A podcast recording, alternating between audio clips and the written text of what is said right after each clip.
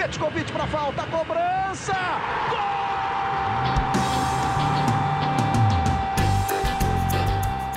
Está entrando no ar o podcast Sabe de quem? Do rubro negro, da nação, é o GE Flamengo.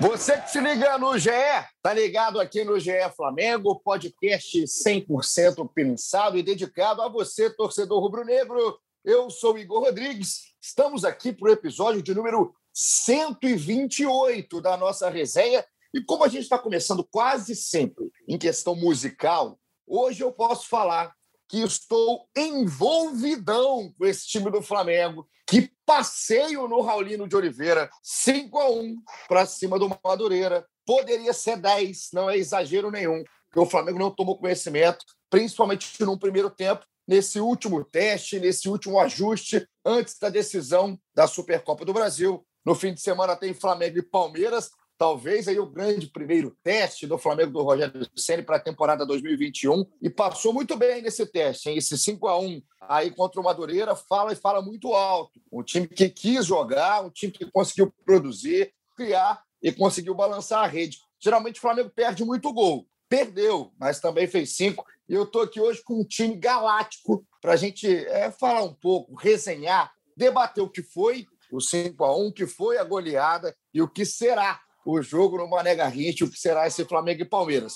Começando a apresentar, primeiro pelo setor. Vou deixar o convidado por último, porque sempre né, a gente faz as honras. Vou deixar por último, com toda a pompa. Primeiro, meus setoristas queridos, Caê Mota e Fred Uber. Caezinho, considerações iniciais. Flamengo avassalador, hein? Fala Igor, fala Fred, fala nosso convidado secreto, que não é tão secreto, mas daqui a pouco você vai anunciar. A partida realmente um atropelo do Flamengo em volta redonda, me chamou muita atenção a postura, né? A gente que acaba muitas vezes apelando para alguns clichês e eu acabei é, apelando para eles na análise e tendo que justificar e com argumentos para justificar clichês como muito repertório, muita agressividade, postura. O Flamengo que foi muito, acima de tudo, eu acho que objetivo, né? Era um time que mesmo contra o adversário com as chamadas linhas baixas e tentando fechar espaço ali dentro da área defensiva do Madureira. Foi um time que não perdeu muito tempo girando bola, trocando passe, sempre muito vertical, buscando muito é, resolver logo a busca por espaços para finalizar e roubava a bola e já atacava e finalizava, principalmente no primeiro tempo,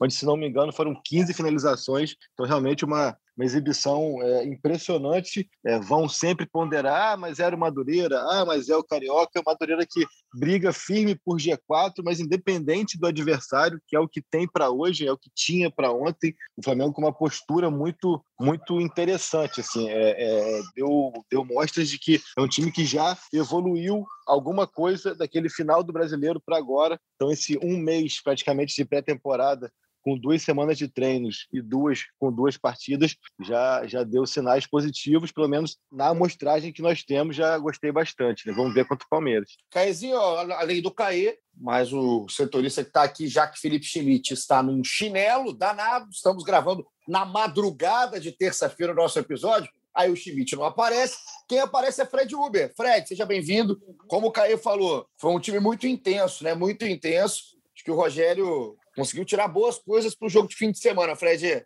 Fala pessoal, é, realmente foi já foi uma evolução que já tinha sido bom né, na, na primeira partida. Impressionante a, a, forma, a postura que o time entrou, a intensidade. É, para um segundo jogo, Parece que fez muito bem essa, esse descanso né, de 17 dias e, e duas semanas de preparação física. O Flamengo é, amassando a motivação né, para um jogo contra o Madureira e de um, de um Carioca no início, impressionante mesmo. Produção ofensiva, volume é, que o Flamengo apresentou foi um, um, ótimo sinal aí, uma ótima preparação para esse jogo com o Palmeiras para a Supercopa, que vai ser o, o, grande termômetro né, desse, desse início de temporada, mas realmente impressionante que o Flamengo tem mostrou nesse jogo. A torcida tá, dá para perceber na, nas redes sociais né, que a torcida se empolgou novamente muito com o time. Agora, para depois de todo o suspense, eu não sei por que, eu fiz o suspense. Se já está anunciado nas redes sociais quem seria o nosso convidado, mas é como me ensinaram que você tem que apresentar e deixar todo esse suspense, porque o convidado merece. Hoje a gente tem o prazer aqui, pela primeira vez no GE Flamengo, contar com a participação dele, que agora,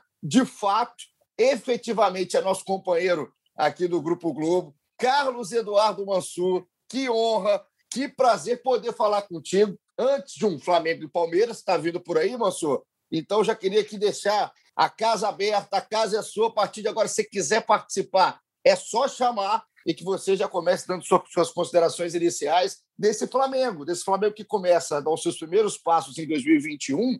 Mas impressionante, Mansur. Queria é, saber de você se essa intensidade que o Flamengo está colocando logo de cara, se isso te chama atenção, porque geralmente início de temporada a coisa não é tão assim. O time começa até com o freio de mão mais puxado. O Flamengo não. Surpreendeu o próprio Rogério Ceni ontem. Como é que você está vendo esse início de Gabriel, Bruno Henrique, Arrascaeta e companhia? Seja muito bem-vindo, Mansur. Fala, Igor. Abraço para você, abraço para o Caê, para o Fred. Prazer estar aqui. Não fala isso de convidado sempre, não, que eu vou acabar aparecendo em todos. Né? Então é melhor não. Eu sou aquele entrão, né? vou chegando. É... Mas é um prazer estar aqui com vocês. Sobre esse início do Flamengo, é óbvio que os estaduais, pela estrutura do calendário do futebol brasileiro, os estaduais vão sempre deixar aquela, aquela interrogação no ar. Ah, mas é o Madureira, mas é o campeonato estadual, mas é o início de temporada.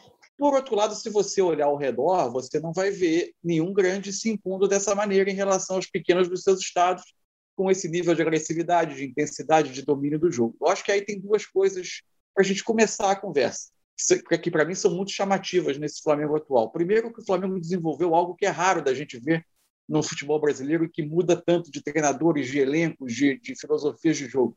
O Flamengo vem desenvolvendo uma cultura de jogo que está internalizada ali no clube, no elenco, que é a de fazer impor em cada jogo no campo a sua condição de clube com maior poderio financeiro é, e com sobras, em consequência desse poderio financeiro, de, de um elenco é, mais dotado, ou pelo menos de, um, de, um, de, ter 12, 13, 14 jogadores, num nível que nenhum outro é, é, é clube do Brasil tem é, nesse momento.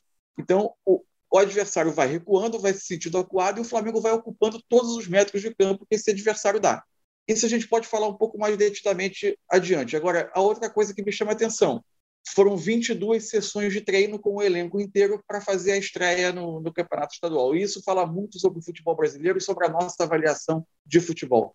Se a gente pensar no que foi a temporada maluca de 2020, provavelmente, e aí não estou fazendo avaliação de trabalho de ninguém, entre um jogo e outro, quando muito, se tinha uma sessão de treinamento se fosse o Domi enquanto estava no cargo, fosse o próprio Rogério enquanto assumiu com três campeonatos. Isso significa que eles precisavam de 22 rodadas para ter 22 sessões de treino, sem contar os 17 dias de descanso que esses jogadores tiveram. A imagem disso está no campo, né? A maneira como o time roda em termos de intensidade, de energia e a maneira como o time roda em termos de nível de jogo, porque esse time trabalhou, coisa que pouco se faz no Brasil, trabalhar. E o Flamengo na última temporada dentre muitos problemas, sentia falta de poder ter tempo para trabalhar, como quase todos os seus rivais. Numa temporada caótica, o Flamengo baixou o nível de jogo.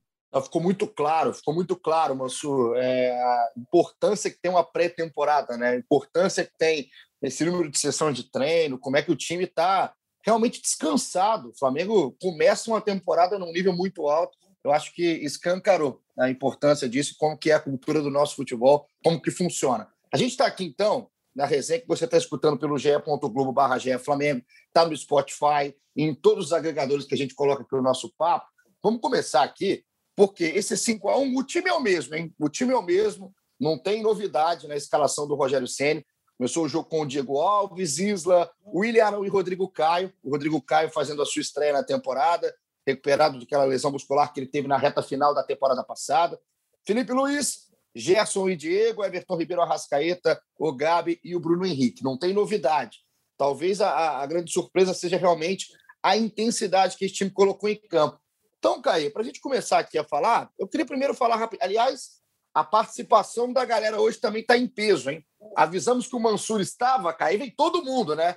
Esses nossos caras, todo mundo ah, quer perguntar para o Mansur. Então, hoje, Mansur, teremos pergunta da galera. Daqui a pouquinho a gente coloca o pessoal aqui para conversar contigo também. Mas eu queria entender, Caê, é, eu estava lendo a sua análise aqui, já fazendo o link do que aconteceu em campo contra o Bangu e o que aconteceu em campo ontem contra o Madureira, para o jogo agora do fim de semana, que é o grande primeiro teste, o grande primeiro jogo de importância da temporada. O que, que a gente vai esperar para ver contra o Palmeiras em questão de postura? Ontem o Flamengo, num certo momento, tinha quase 80% de posse de bola no primeiro tempo.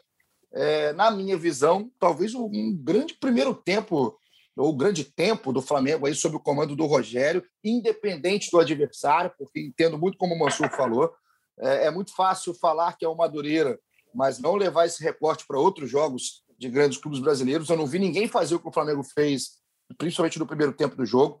Agora, como postura desse Flamengo com essa intensidade lá no alto, logo no primeiro tempo de jogo, você imagina o Flamengo tentando também já encurralar o Palmeiras de cara no primeiro tempo? Como é que você está entendendo esse time no início de temporada para essa decisão no Mané Garrincha, Caí? Então, eu acho que o Flamengo é um time que tem muito mais recurso e qualidade e gosta muito mais de ter a bola do que o Palmeiras. Né? Enquanto você fazia a pergunta, eu vim, eu vim buscar aqui estatísticas do jogo do Brasileirão, né, no segundo turno, que por sinal foi também no Mané Garrincha e foi um primeiro tempo onde o Flamengo teve 61% de posse de bola, oito finalizações e conseguiu sim encurralar o Palmeiras. Claro que ali já era um Palmeiras meio que mais preocupado com Libertadores e Copa do Brasil. Não era é, um jogo de com interesses é, iguais como vai ser agora no domingo, mas já era um Flamengo ali que, que reforçava essa característica, que é uma característica que vem desde a da época do Jesus. Então, de lá para cá, são pouquíssimos jogos em que o Flamengo não consegue ter domínio de território e de posse de bola né, no campo de ataque. Assim. Então, acho que a tendência é que isso se repita até pelo Flamengo já estar no, no outro estágio da temporada. O Palmeiras é, ainda está voltando de férias ali, o time que foi campeão, o time principal. Depois do jogo contra o Grêmio, eles tiveram é, alguns dias de folga, de férias. Pelas redes sociais eu vi que muitos viajaram, então acho que isso pode pesar a favor do, do, Flamengo. Então, acho que além de ser um time que, por característica, já iria se impor e ter mais a posse no campo de ataque e tentar amassar o Palmeiras, eu acho que pela condição física, por estar já um pouco mais é, preparado, acho que isso é, é uma tendência. Agora, o grande risco, a grande preocupação é que o Palmeiras tem muito mais qualidade técnica do que tinha o Bangu e, do que tinha o Madureira. Né? Até comentava com o Mansur é, em off aqui de que o Madureira foi um time que até me surpreendeu. A gente fala, pô, mas como que surpreendeu? Tomou de 5, podia ter tomado de 85, mas foi um time que nas poucas vezes em que teve a bola, não foi um time que rifou bola de qualquer maneira ou que é, tentou só se defender. Foi um time que tentou jogar, conseguiu algumas saídas interessantes. O Diego Alves fez umas duas ou três defesas é, difíceis no, no, primeiro tempo, fosse em chutes de fora, fosse em jogadas mais trabalhadas, e o Palmeiras naturalmente vai ter muito mais recurso, né? Mas acho que o Flamengo, além de ser um time melhor do que o Palmeiras, vamos colocar ali em condições iguais, é um time que é melhor do que o Palmeiras e tem características é, de, se, de se debruçar no campo de ataque, de pressionar. E aí a gente fica naquela expectativa de que é, até que ponto o time vai conseguir triangular, tabelar, encontrar espaços com tanta facilidade para que seja tão, tão objetivo como foi ontem, por exemplo. Era um time que conseguia soluções muito rápidas, conseguia finalizar e já recuperava a bola e conseguia uma outra solução e finalizava. Então, acho que nesse sentido fica a dúvida, mas quanto à postura e a, e a condição técnica e física de se impor e de amassar o Palmeiras, acho que vai ser um jogo, sim, é, de muito mais Flamengo no campo ofensivo, criando, amassando, é, por todas essas condições.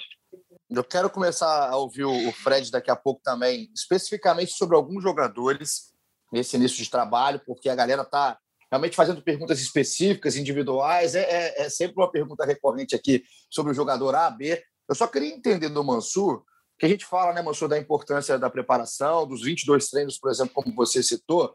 Do outro lado, no fim de semana, tem um Palmeiras que também teve um descanso pós fim de temporada desgastante que teve o Palmeiras, né? Fechou a temporada na Copa do Brasil, no título da Copa do Brasil contra o Grêmio. Só que o Palmeiras vive uma situação diferente, porque o Campeonato Paulista está parado, né? Está paralisado. A situação da pandemia no Brasil, a gente está vendo como é que está, está assustador. E por lá a bola não rola. Né? O Palmeiras fez seu último jogo no dia 24 de março, um empate em 1 a 1 com o São Bento, e em nenhum momento talvez tenha tido o time completo aí nas mãos do Abel Ferreira. Ele mesmo voltou um pouco depois para fazer o seu trabalho, mas está aí em questão de treinamento. Os treinamentos estão liberados em São Paulo, não os jogos. Quanto que isso afeta, Mansur, para o fim de semana? A gente está falando de um Flamengo que voltou, assim como o Palmeiras, um pouco depois, só que já está jogando, né? Teve dois jogos, aí um recorte de dois jogos, tem também os treinamentos. Isso afeta, isso é levado para o fim de semana. O Flamengo chega, talvez, em nível de preparação e ritmo melhor do que esse time do Palmeiras Olha, Igor, sim, afeta. O, o é, é, uma pena, né? O, não vai ser dessa vez que a gente vai ver esses dois times, o Flamengo do Rogério e o Palmeiras do Abel, se, se confrontando numa circunstância exatamente igual dos dois lados. Né? O Palmeiras teve. O Palmeiras não chegou a jogar com seu time inteiramente titular na temporada e não chegou a ter, obviamente, o Abel no comando do time, porque ele estava em Portugal num período de recesso também. Então é o primeiro jogo, vai ser o primeiro jogo do, do, do em que o Palmeiras vai se mostrar. A minha grande expectativa para esse jogo é. Nossa, só, é, eles fazem o jogo da, da Recopa antes, eu acho, né? Hoje ou amanhã, não sei. Tem esse teste deles antes, mas eles chegam mais cansados, só para pontuar. Verdade. É, é isso. Pega o defensa, né? Ele vai pegar o defensa é, desse jogo da Recopa. É, o Palmeiras, é, o Palmeiras então faz o seu segundo jogo da temporada. É, já aproxima um pouco mais as coisas. É, a questão é como eu não, eu não imagino um Flamengo é, abrindo mão do seu modelo. A minha grande curiosidade é como o Flamengo vai se adaptar a circunstâncias de jogo que são muito diferentes das que ele vem enfrentando nessas duas primeiras rodadas de estadual. Porque, bancando aqui o chato, é, o, Flamengo fez, o Flamengo amassou o Madureira, o Flamengo amassou o Bangu, mas especialmente no jogo com o Madureira, o Flamengo manteve o seu, a, a, o seu modelo que, no que consiste isso jogar com a bola no campo do adversário e se o adversário vai, vai se deixando levar para trás, você começa a ter dos três homens que saem a bola, o William Arão, o Rodrigo Caio e o Felipe Luiz, você começa a ter ultrapassagem do Felipe Luiz por um lado, você começa a ter os dois volantes que se posicionam um pouco mais à frente, encostando nos, ataques, nos atacantes. O Flamengo chegou a ter construção de jogada pelo lado, com seis jogadores ocupando a área. Para jogar assim, você precisa ser muito eficiente na roubada de bola imediatamente após a perda. E o Flamengo permitiu ao Madureira, não foram dois, não foram três, foram cinco, seis, sete contra-ataques que poderiam ter algum perigo para um time com uma capacidade técnica maior. E qual é a grande virtude desse Palmeiras do Abel Ferreira? As transições. É um time que consegue se adaptar muito bem a diferentes formas de ser atacado e tem uma capacidade de transição para chegar rápido e com qualidade técnica superior, obviamente, aos adversários, que é algo notável. Então, é, o Flamengo vai precisar fazer pequenas adaptações na sua forma de jogar para enfrentar o Palmeiras. E a maneira como isso vai acontecer, que para mim é a grande curiosidade desse confronto da Supercopa. Por isso até eu tinha uma, uma eu lamento que não seja o, que, que seja muito no início da temporada, com os times ainda retomando retomando o seu ritmo, embora o Flamengo tenha recomeçado o ano em uma rotação muito alta. Mas é um tipo de confronto que é muito interessante, porque ele pode apontar muita coisa sobre o comportamento das equipes para o futuro da, da, da, desse ano de 2021. É, o Palmeiras, de fato, tem as transições muito rápidas e pode é, tentar machucar o Flamengo no único ponto que ficou de interrogação desses jogos do Flamengo contra os times menores. E a Supercopa né, tem isso, né? É, infelizmente, porque a gente pensa na Supercopa, um jogo que, em teoria, deveria abrir a temporada né, do futebol brasileiro, a gente pensa no, no, talvez o grande jogo, né? E como o calendário é tão apertado, é tão e foi ainda mais na temporada passada com esse ingrediente terrível do coronavírus, a gente vai pegar não não na, na mesma medida. Esse Flamengo e Palmeiras, claro que o jogo a expectativa é alta, mas a gente poderia pensar ainda mais, um jogo ainda mais parelho para essa abertura de temporada 2021 do calendário nacional. Caê, vou começar aqui a colocar a galera já já participando. Agora o Mansur vai entender o que, que a gente sofre no dia a dia com o pessoal, porque, mas por enquanto ainda está no Paz e Amor, hein? Está no Paz e Amor aqui. Muita pergunta positiva, muita pergunta refletindo o que o Flamengo está fazendo em campo, Caê. Começando aqui sobre o Diego. Eu vi que, inclusive, você, ontem, ao fim do primeiro tempo, se eu não me engano, você já tinha elogiado o Diego. É, eu também já tinha até feito elogio ao Diego aqui em rede social estava muito bem, né? O Diego é impressionante como é que ele estava participando, apesar de ser tá né, um passo atrás aí no meio campo, pensando no que foi o Diego no início da carreira. O Diego jogou como um armador, mesmo sendo esse homem vindo de trás, né? Tá bem o Diego, Caio. Muito bem, acho ele que está cada vez mais confortável nessa posição. Acho que isso que é, que é interessante pontuar, cada vez mais à vontade, cada vez mais dono do espaço, que eu acho que a, a principal dificuldade de um cara com com a qualidade técnica que ele tem, mas que teve uma carreira toda é, desenvolvida numa outra função, no outro espaço de campo. Acho que o, o mais difícil ali para ele é se sentir à vontade e confortável no espaço de, do campo que ele ocupa agora. Achei ele é, cada vez mais confortável, mas temos também que levar em conta que o Madureira, como o Mansur mesmo falou, foi recuando, foi recuando, foi recuando, foi dando campo. Então o Diego acabou jogando quase como um meia, sendo volante. E acabou que os meias foram quase que atacantes tendo meias. Então, acho que isso é bom pontuar. mas para mim chamou muito a atenção a forma como ele tem conseguido é, entender bem a dinâmica de jogo que ele precisa dar à equipe. Assim, o Diego, que por muitos anos, e de, maneira justa, ao meu ver, foi questionado por pentear muito a bola, por demorar muito para tomar decisão, por dar aquela é, giradinha que, que virou até apelido pejorativo. Enfim, mas ele dava aquele um, dois, três, quatro, cinco toques para dar até um passe, muitas vezes óbvio. Ele ontem, pelo menos, foi um Diego bem diferente. Assim, foi um Diego é, muito mais objetivo, muito mais é, é, que soltou a bola com muito mais rapidez e mais do que isso. E aí entra muita questão do adversário, ao meu ver. Ele dava o passe e passava. Ele, é o tal do dá e passa que tem muito no, no futsal, por exemplo. Ele, ele, conseguia triangular, tabelar e aparecer na área para finalizar o tal do pisar na área, né, que é a expressão que, que usam hoje em dia. Então ele conseguiu atuar numa área de campo ali é, bem ele conseguia é, ditar o ritmo da equipe, fazer a equipe andar, mas também ele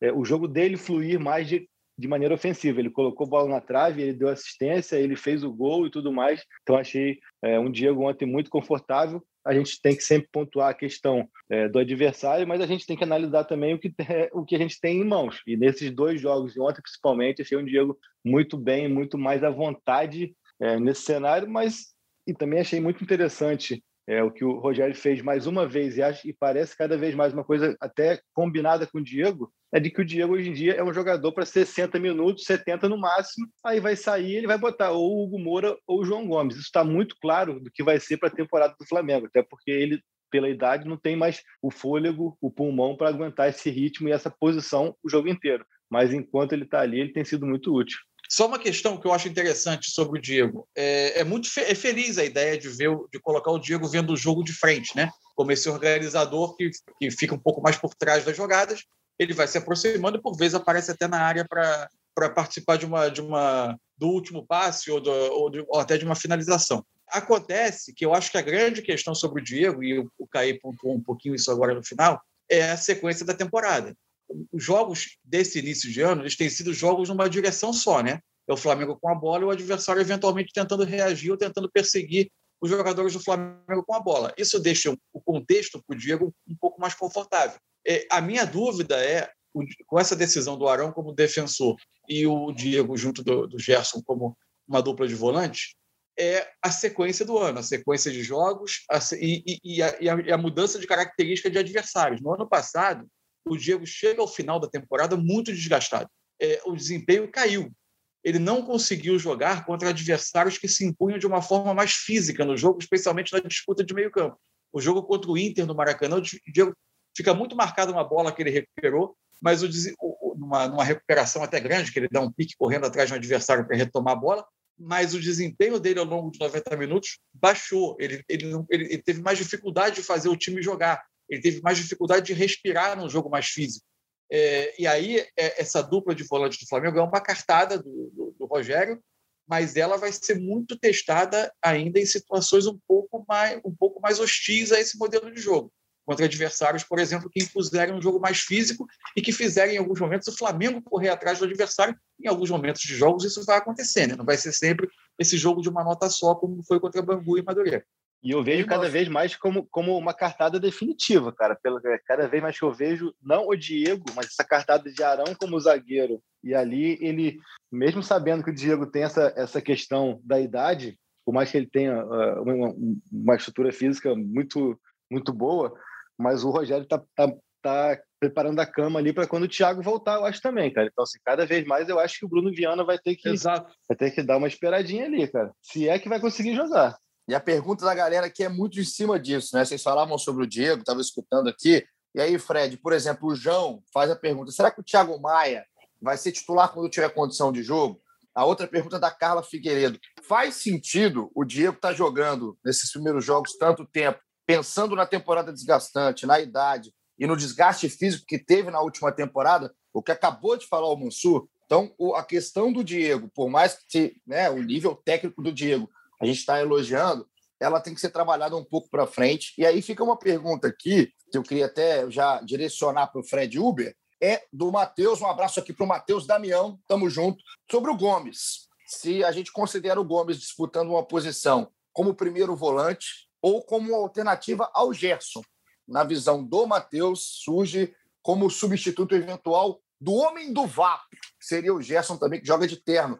Como é que você vê a questão, Fred, também do Diego, né? contextualizando em cima do Diego, e essa entrada do Gomes, né? por onde que o Gomes entra, se, é, e, e, em cima do que o Mansur falou, o Gomes é esse cara que pode dar o combate maior do que o Diego.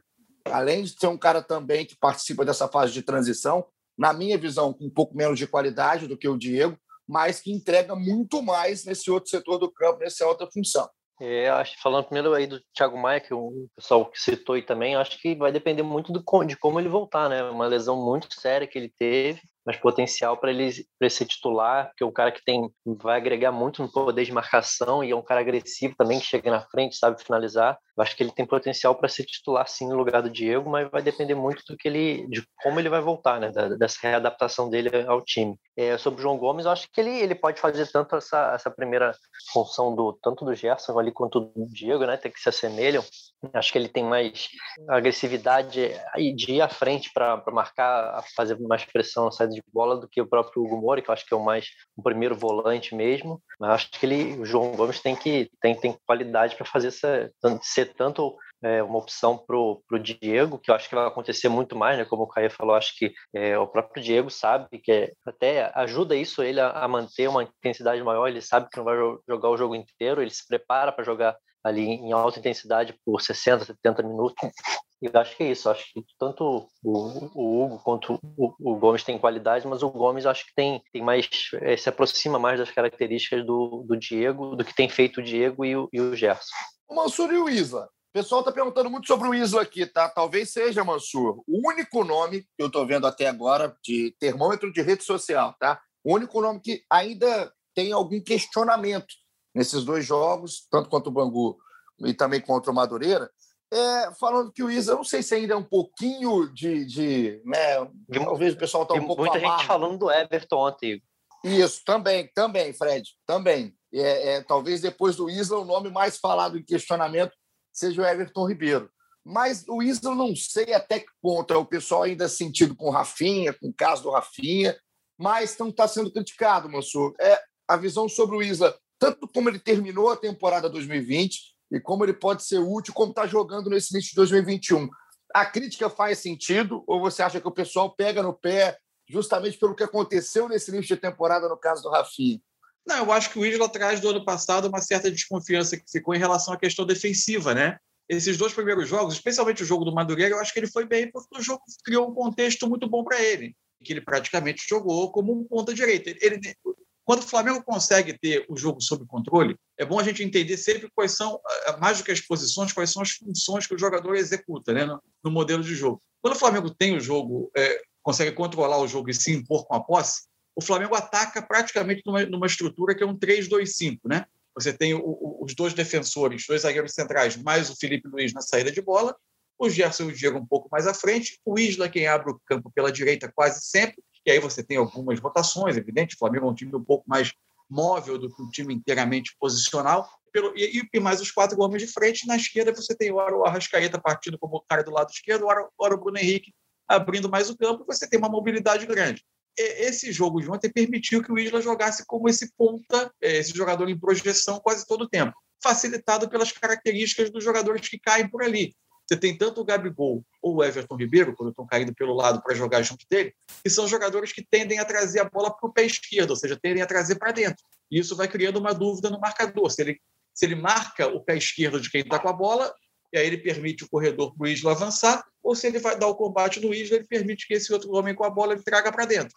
Nessa dinâmica do Flamengo, ofensivamente, eu acho que ele, é, é, eu acho que o saldo dele até agora na passagem pelo clube é melhor do que é, é, é mais positivo do que negativo. Ele cria bastante situação de gol, bastante situação ofensiva. É, ele tem uma dificuldade por vezes de posicionamento, de cobertura às costas, de quando tem que fechar quando a jogada pelo lado direito do ataque adversário e ele precisa fechar para a área, ele tem uma ele tem uma dificuldade maior. O Flamengo sofreu pelo menos dois gols quase seguidos no ano passado em situações assim. Ele tem uma dificuldade maior defensiva. Agora, é, eu acho que dentro do, do da, da, exigência doméstica do futebol brasileiro, eu não vejo ele como, por enquanto, pelo menos, como uma peça comprometedora, não. Não sei se a questão do Rafinha, de alguma maneira, influi no humor da torcida, mas não vejo como um jogador que comprometa. Agora, de novo, nesse modelo de um Flamengo ultra ofensivo, para ter balanço, para ter um pouco mais de equilíbrio defensivo em alguns momentos, por vezes a questão defensiva dele faz diferença, sim. Acho que isso aí tem, é, é, tem muito mais, é, até de frisson pelo Mateuzinho, que é esse frisson eterno que a torcida do, do, Flamengo tem pela base. Então parece que ficam ali meio que esperando qualquer vacilo do cara para falar do Mateuzinho, para pedir o Mateuzinho. É, vale lembrar que o Natan está lá no Bragantino e a gente tem relatos de que ainda não encantou muito lá, mesmo não tendo jogos, bom pontuar, mas amigos que estão lá, conversa e, e, enfim, vamos, vamos esperar para ver o que, que, ele desenvolve lá. Mas falando aqui do, do Isla, eu acho que o Isla ontem ele até participou mais do ataque do que contra o Bangu. Contra o Bangu, achei que, que ele teve o jogo fluiu quase todo do lado dele e ele quase não participa de jogada ofensiva, ele sempre dava aquele passo para o lado ou para trás, ou não passava. Ontem ele já passou bastante, é, participou mais do jogo, deu assistência, mas realmente, como o Mansur falou, e uma coisa que, que me chamou a atenção ali, depois do jogo do Bragantino, em especial, que ele acabou, em alguns jogos, ele se preocupava muito defensivamente e aí era, era criticado, questionado por não aparecer na frente, né? E acaba que é aquele cobertor curto. Ele se preocupa muito defensivamente para não, não comprometer e acaba que perde essa força ofensiva, ou ele então se joga muito ao, ao ataque e acaba dando, dando, vacilos ali atrás. Ontem mesmo ele deixou o Arão em algumas jogadas meio que no mano a mano, que é um perigo também, assim, pela, pela situação de que o adversário vai ter muito campo para jogar, né? então você ter um, um, zagueiro no mano a mano é, é, sempre delicado, mas eu acho também que ele, na média aqui do Brasil, ele está ali no top 3 tranquilamente. Queria só aqui já, já colocar mais a galera, porque a gente viu o 5 a 1 com dois gols do Gabi, o gol do Diego, o gol do Arrascaeta e o gol do Gerson. E aí a pergunta que o pessoal começa a se fazer para o jogo do fim de semana é exatamente quando você estava falando do Isa, eu estava pensando aqui por onde que o Palmeiras pode aproveitar, né? Esse time do Flamengo que é um time que costuma jogar mais no campo de, de defesa do adversário, e aí, o Fred, primeiro, a pergunta de todo mundo: ah, o Flamengo vai quando para Brasília? Qual é o cronograma aí do Flamengo para a semana, para o jogo, até o jogo, né? Até a decisão? Já tem esse planejamento? Ainda não foi divulgado, mas sim, agora é a tendência do, desde, desde a pandemia é eu tinha que treinar na, na véspera e viajar, né? nessa nessa terça-feira o elenco folga e depois na, e se apresenta na quarta para preparação até aí o, o sábado quando deve viajar para Brasília. Só para porque a, Supercopa tem protocolos ali, a CBF ah, é, faz a Supercopa. Tem treinar lá, né? É, a CBF faz a Supercopa no padrão, que é o padrão FIFA, o padrão UEFA ali, que é o do Sim. do pré-match pré day, então tem tem coletivas e aí tem aquela opção de reconhecimento de campo, o Flamengo vai optar por treinar no CT do Brasiliense, mas como tem é, exigência de coletiva e tudo mais no estádio, o time chega a Brasília no fim da tarde de sexta. É, mais ou menos como foi ano passado, né? Isso. Então, sexta-feira, fim da tarde de sexta, o Flamengo já está chegando em Brasília por todo é, esse protocolo. É bacana, né? Assim, a competição é uma competição que eu acho até que tem que ser mais valorizada, tá? Tem muita gente que... Eu acho super legal, cara. Né? Eu também. Trazer essa cultura para cá. Eu também. Acho ano que passado, ainda. Ano passado é difícil, eu fui né? lá, Tem uma foi resistência. Muito, foi muito legal. Muito legal. A organização da, da CBF foi muito legal dessa, da Supercopa. Foi realmente muito interessante a, a competição. Aí, ô, ô Mansur, a pergunta que todo mundo está fazendo aqui. É, o Rogério Ceni onde que o Rogério Ceni tem que ter mais, mais cuidado nessa semana? Onde que o Flamengo tem que atacar em treinamento, em leitura do adversário, no estudo do Palmeiras do Abel Ferreira? Por onde que esse Palmeiras pode complicar mais o Flamengo, tanto em peças individuais, né, jogadores que podem trazer mais problema, mas principalmente pelo arranjo, né, pelo arranjo do time dentro de campo. A gente viu a final da Libertadores, a gente viu a final da Copa do Brasil por onde que o time do português pode incomodar mais? Olha, pensando é, em projetar o jogo, assim, de cara, o que vem à cabeça são as transições rápidas do Palmeiras, né? E aí isso o Flamengo precisa se preparar, acho que em três frentes. Primeiro é tentar cortar na raiz a transição. É, o Flamengo vai precisar ter uma retomada de bola muito rápida após a perda para evitar que o contra-ataque do Palmeiras se arme. A outra questão, para mim, muito claramente, a tendência é que o Palmeiras, se mantiver o time que está sendo trabalhado para esse jogo da, da Recopa Sul-Americana, o Palmeiras muito provavelmente teria é, a, a, a, especulação nesse momento é que tenha Rony e Wesley, por exemplo. Né? E aí são os dois jogadores perigosíssimos nesse tipo de jogo, especialistas em, em atacar espaço. Tanto você pode precisa se preparar para um lançamento direto, após a recuperação de bola, um lançamento direto de um dos meios do Palmeiras, abrindo esse jogo para os lados do campo, em especial porque o Flamengo mantém, é, tem os três jogadores atrás mais naturalmente deixa o, o lado do campo aberto, né? É, porque o Isla está como ponta, o Felipe Luiz está um pouco mais fechado como, como um terceiro defensor, ou às vezes até dando apoio como um terceiro meia na, na, no início da construção das jogadas, a tendência é que a bola seja jogada nesse corredor. Mas tem um outra, uma outra coisa. Muitas vezes o Luiz Adriano serve como esse primeiro apoio, ou seja, ele, ele, ele, ele volta alguns metros, tenta jogar nas costas dos volantes, e o Gerson e o Diego jogam como construtores o tempo todo nesse Flamengo.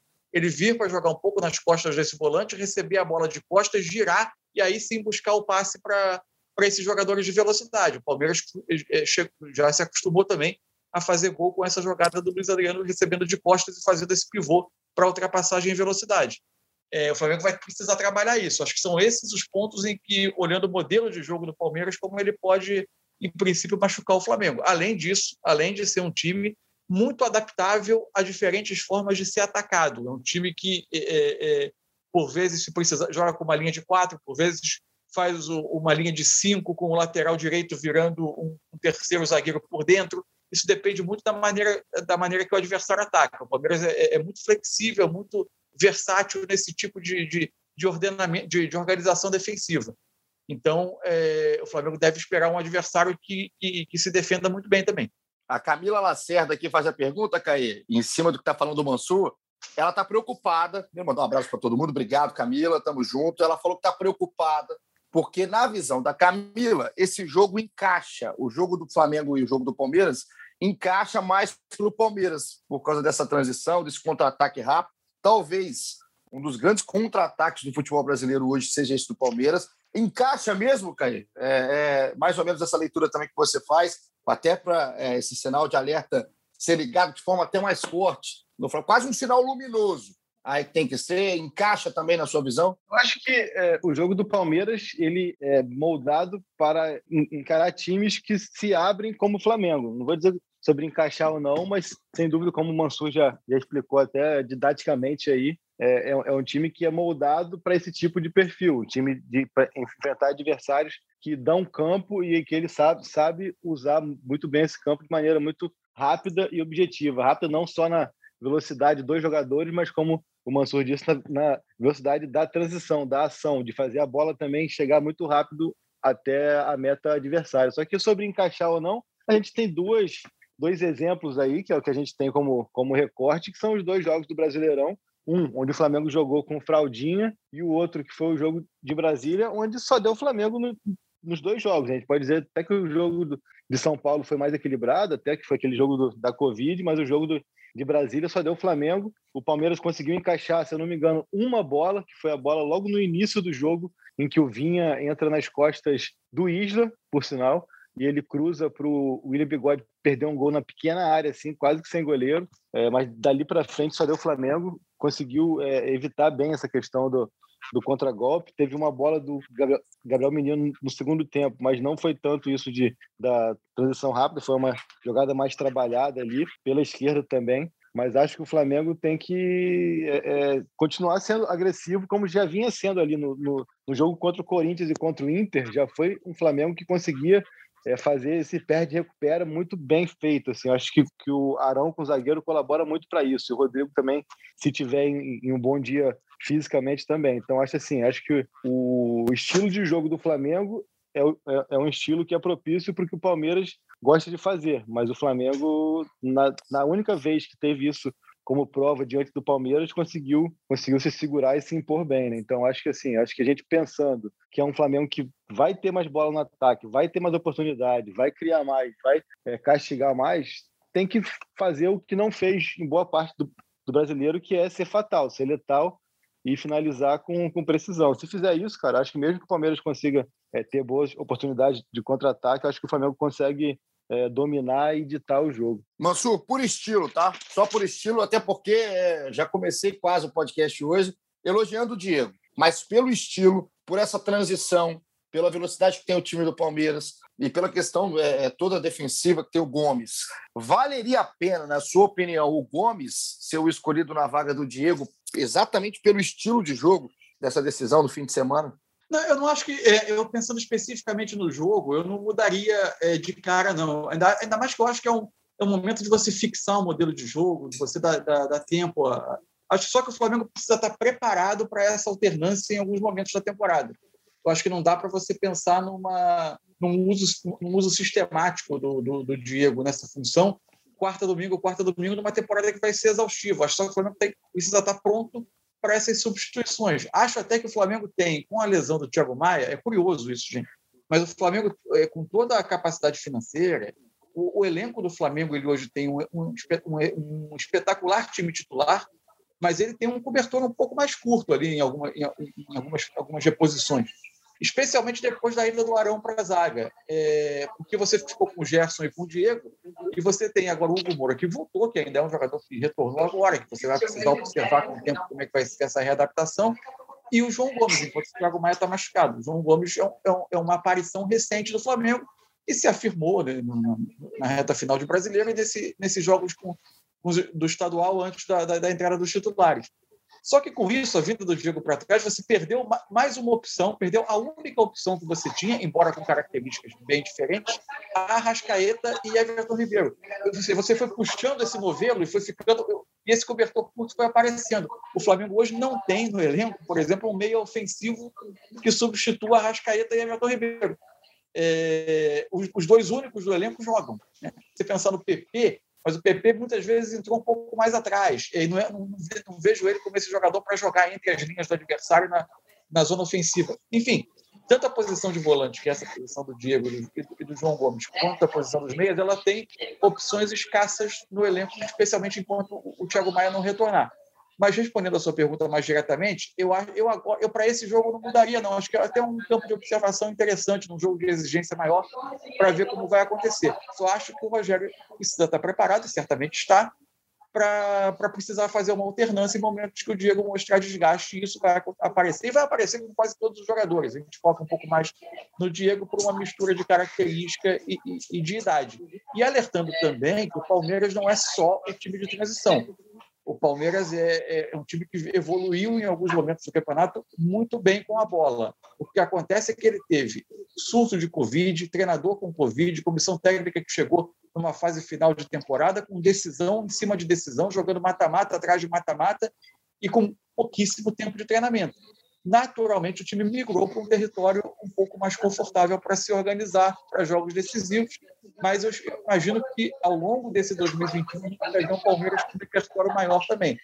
O Campeonato Paulista, mesmo com o auxiliar do Abel, auxiliares do Abel é, é, trabalhando o time, mesmo de titulares, ele, a mandar em alguns jogos e, e, e, foi, e foi muito bem ofensivamente. Então, é, eu acho que pode ter passagens do jogo que o Palmeiras também vai, vai ficar um pouco mais com a bola o Flamengo vai precisar estar adaptado a isso. É isso que a gente vai ver no fim de semana. E é, indo para a reta final do nosso episódio, então, agradecendo. A, tem muita gente mandando perguntas, a gente tentou colocar as perguntas aqui no meio do nosso papo. Léo Bonfim, Marcos Roberto, Flá Pesadão, Carica, Hélio, Joyce, André Ferraz. A galera faz aqui o podcast junto com a gente. O Henrique com Barba Heller, um abraço aí para o Henrique. Falou para a gente mandar um abraço para a galera do grupo Mengão Boladão da turma da geologia dos anos 90 da Rural e amigos de Itaguaí Seropédica, falou que ouvem sempre aqui, estão na torcida para acabar a pandemia e poder voltar para o Maracanã. Essa torcida aqui é de todo mundo, Henrique. Um abraço para a galera do grupo Mengão Boladão. E a gente termina aqui, Mansur. A gente, o Caê é, fez isso. Caê, ele, ele, propôs isso há dois episódios atrás, ou três, se eu não me engano. E depois é, a gente acabou não fazendo, mas começamos no último que são as rapidinhas aqui do GE Flamengo. Aquele um ou outro. Vou te dar duas opções, você só pode escolher uma. E aí, ontem eu coloquei um debate aqui sobre talvez os dois times que mais me empolgam, tá? Isso aí é, é, é pessoal. Eu tento parar, tento me planejar para assistir agora nesse início de temporada. Um é o Flamengo, que há um tempo já está com esse time consolidado, que tem peças que a gente já conhece, já foram vitoriosas. E o outro é o Atlético Mineiro, pelos reforços, pelo trabalho do Cuca. E aí dá para a gente brincar de fazer algumas comparações. Então, vou colocar aqui para você, para o Caí e para o Fred Uber escolherem nas nossas rapidinhas qual é o jogador que você escolheria, Mansur? Começando com a disputa só de dois caras, só uma disputa de dois caras tecnicamente muito, muito fortes, muito, muito bons. Um lado, a Rascaeta, e do outro, Sabia que ia começar com isso. Isso, isso, Caí. Sabia que você ia gostar. Arrascaeta ou Nacho Fernandes? Começou mal para Rapaz, essa disputa é boa, mas eu vou. Oh. Como, como o Nacho Fernandes acabou de chegar, e eu acho que o Arrascaeta vem de ser, para mim, o melhor jogador do último Campeonato Brasileiro, e é, embora eu respeite todas as opiniões em contrário, eu fico com o Arrascaeta nesse momento. Vamos observar como vai se desenvolver o Nacho Fernandes do futebol brasileiro. Mas o Arrascaeta, aqui no nosso campeonato, já é uma realidade. E a, a, tecnicamente a disputa existe, né, Mansur? A disputa existe, porque são dois jogadores de altíssimo nível. É, agora, o Arrascaeta, para mim, é algo muito impactante como, como qualidade técnica, como capacidade de decisão nos metros finais. O Nath Fernandes é um jogador de muita versatilidade, ele pode aparecer em. O Arrascaeta é mais um meio ofensivo, né? é mais um jogador de últimos metros. O Nath Fernandes é um jogador de muita versatilidade para aparecer em várias posições do meio. Ele pode vir buscar a bola mais na base da jogada, pode aparecer mais perto da área, aparece para finalizar, tem uma participação em praticamente todos os gols que o Atlético fez nesse início de temporada, enquanto ele esteve em campo. Enfim, é, é um jogador de repertório muito vasto. Mas como o Arrascaeta já é, nesse momento, uma, uma realidade aqui, e para mim foi grande nome do, do Flamengo na última campanha de brasileiro, é, eu, nesse momento, fico com ele na sua pergunta. Caê, nos surpreenda! Não, eu vou falar aqui para você rapidinho. Arrascaeta, 10 títulos no Brasil em cinco anos, é, gol em duas finais de Copa do Brasil, craque do Brasileirão, concordo com o Mansur, decisivo na Libertadores, decisivo na Supercopa do ano passado, decisivo em tudo que ele jogou. Acho que assim, cara, para mim, é, eu vou além, para mim é, é tá ali entre os três fácil maiores gringos que já passaram pelo Brasil e o Nacho vai ter que comer muita grama para chegar ao que, ao que ele fez.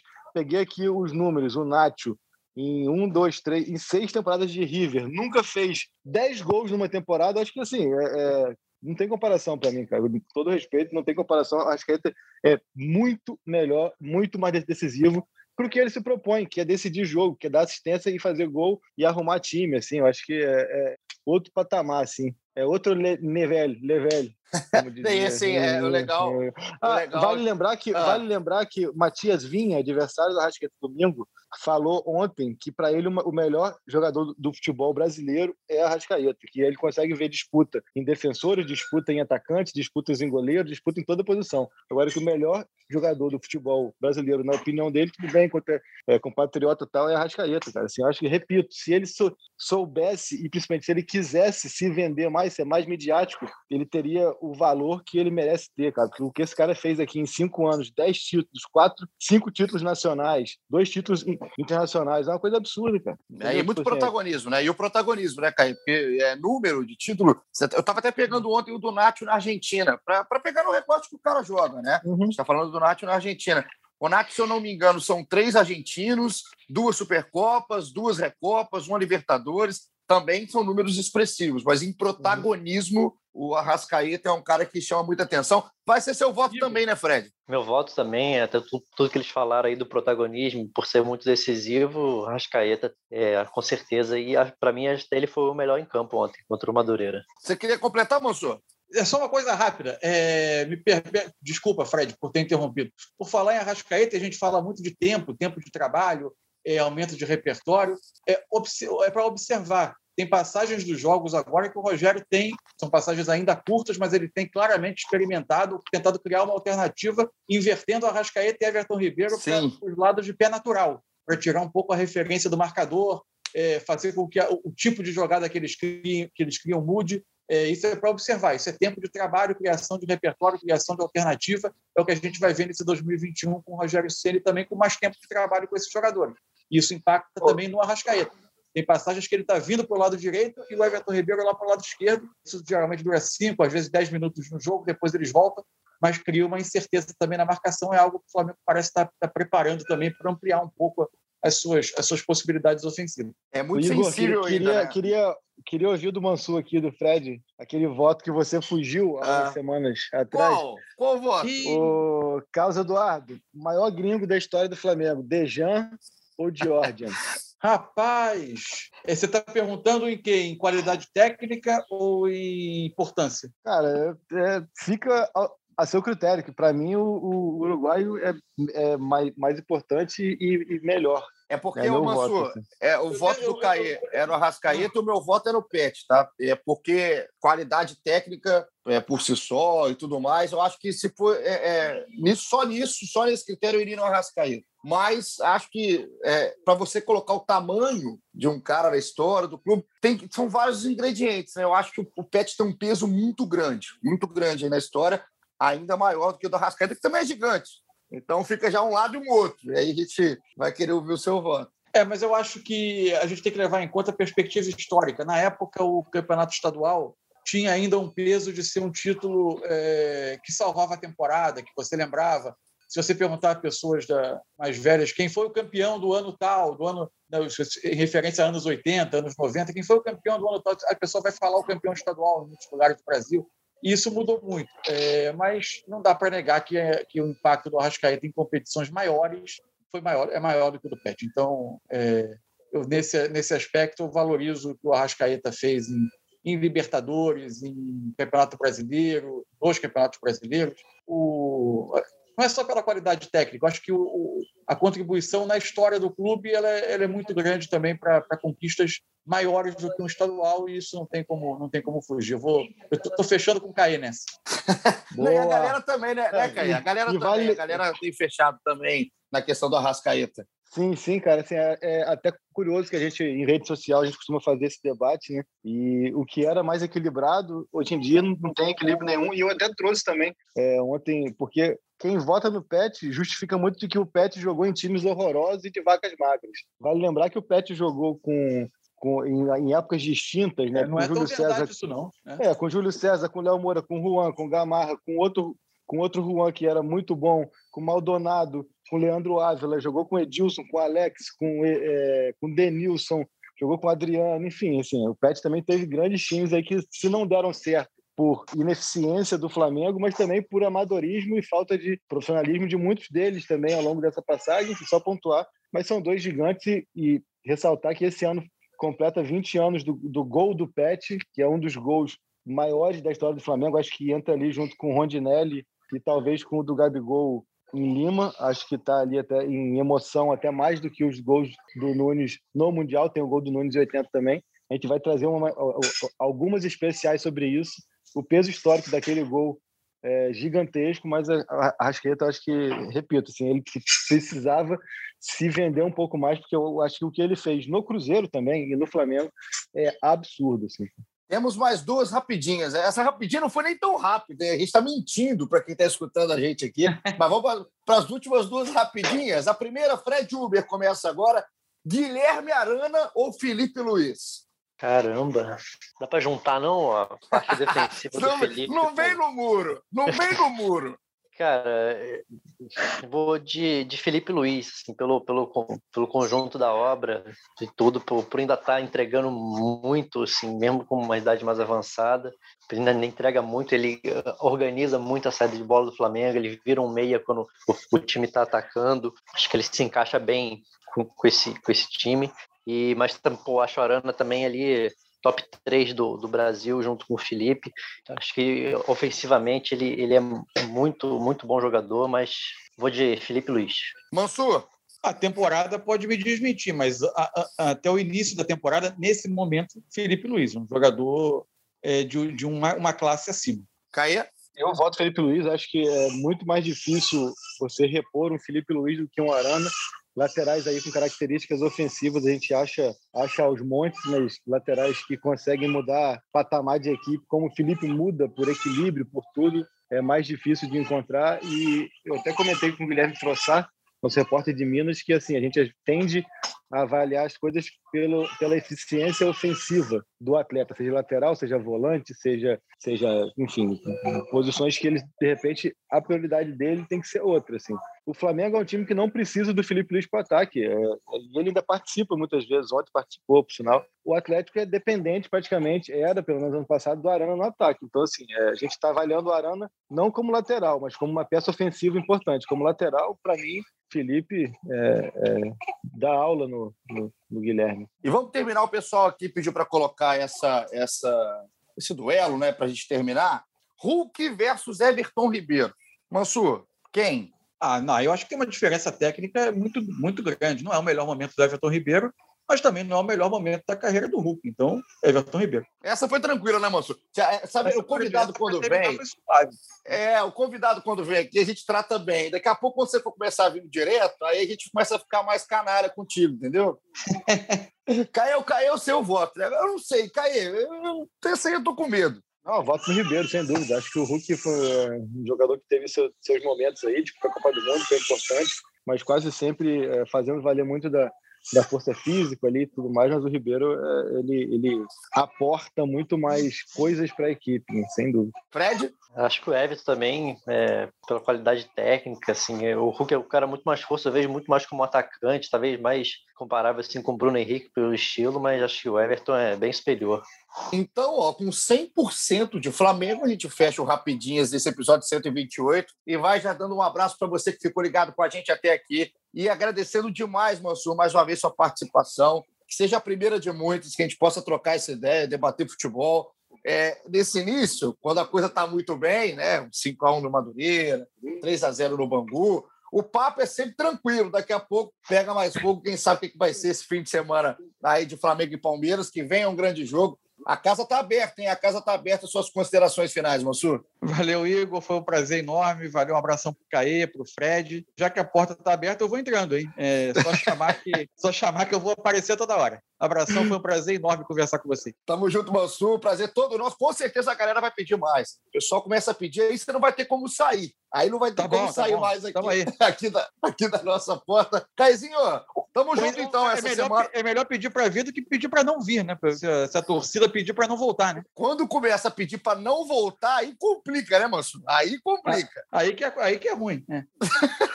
não, mas vai pedir para voltar. Vai pedir para voltar com certeza. Caê, suas considerações finais também. E essa semana, claro, a gente vai ter a repercussão e tudo é, atualizado no ge.globo barra Flamengo sobre o que vai ser a preparação até a decisão da Supercopa. Primeiro deixar aí um abraço e dizer que foi muito massa aí ter, ter o Mansur. Teremos muito mais vezes um cara que consegue falar é, de tática, consegue ser muito didático sem ser chato, sem, sem usar o tatiquês, um cara com a comunicação aí, pô, perfeito, todo mundo entende.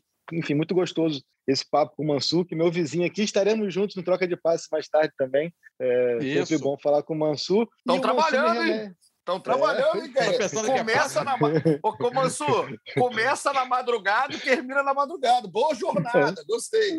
E o Mansur me remete a uma época aí que me fez lembrar do recorde do Gabriel, só para não passar em branco, Gabriel igualou é, Renato Abreu. Renato Abreu, que eu, Mansur e Fred Uber também trabalhamos juntos. Meu amigo Renato, sei que também é amigo do, do Mansur, então é, deixar esse registro histórico aí é, da, da, marca do Gabriel em, no, em gols oficiais, até já passou o Renato, e deixar também aqui esse registro do tamanho que foi o Renato para o Flamengo. A gente comentou aqui do Pet sobre situar cada um em seu tempo. O Renato, que foi um jogador importantíssimo em suas passagens pelo Flamengo, essa marca que está igualada e presta a ser batida do Gabriel aí, deixa, deixa o exemplo disso. Então, é, e também não custa dizer mais uma vez o quão impressionante que é a passagem do Gabriel pelo Flamengo. Né? 105 jogos, 73 gols, 20 blau assistências e tá aí mais um recorde e ele é, é como ele mesmo já se autodenomina, é o príncipe, né? Se, se, se o Zico é o rei, cada vez mais ele vai se, se posicionando ali como, como o segundo ou terceiro, se a gente contar o Júnior,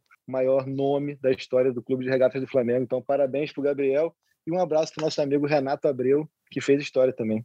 A gente está preparando lá no Tá na Área, né? Um material legal para caramba para sexta-feira, exatamente sobre isso, Caí. Exatamente sobre a idolatria, onde está posicionado o Gabigol. Claro que é uma questão muito subjetiva, mas é uma semana que vai estar tá aí colocada isso também. Valeu, Caizinho, um abraço para você. E a gente um pensar aqui, a gente ah. pensar que dos 73 gols do Renato, 128 deve ter sido de faltas e o Flamengo há quase três anos sem fazer um gol de falta.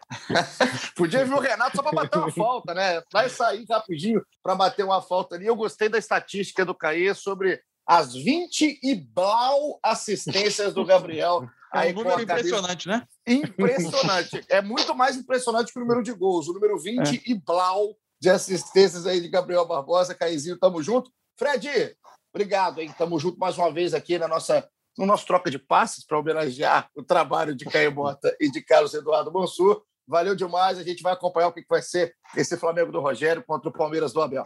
Tamo junto. Segunda-feira a gente está de volta aí com o que promete ser um fim de semana estrelado para o futebol brasileiro, que a gente está precisando também de, de bastante assunto também em alto nível, assim como Flamengo e Palmeiras. Agradecer ao Mansur, que é uma referência para nós todos aí, e que ele participe muito aí, vai ser muito chamado ainda, se prepare.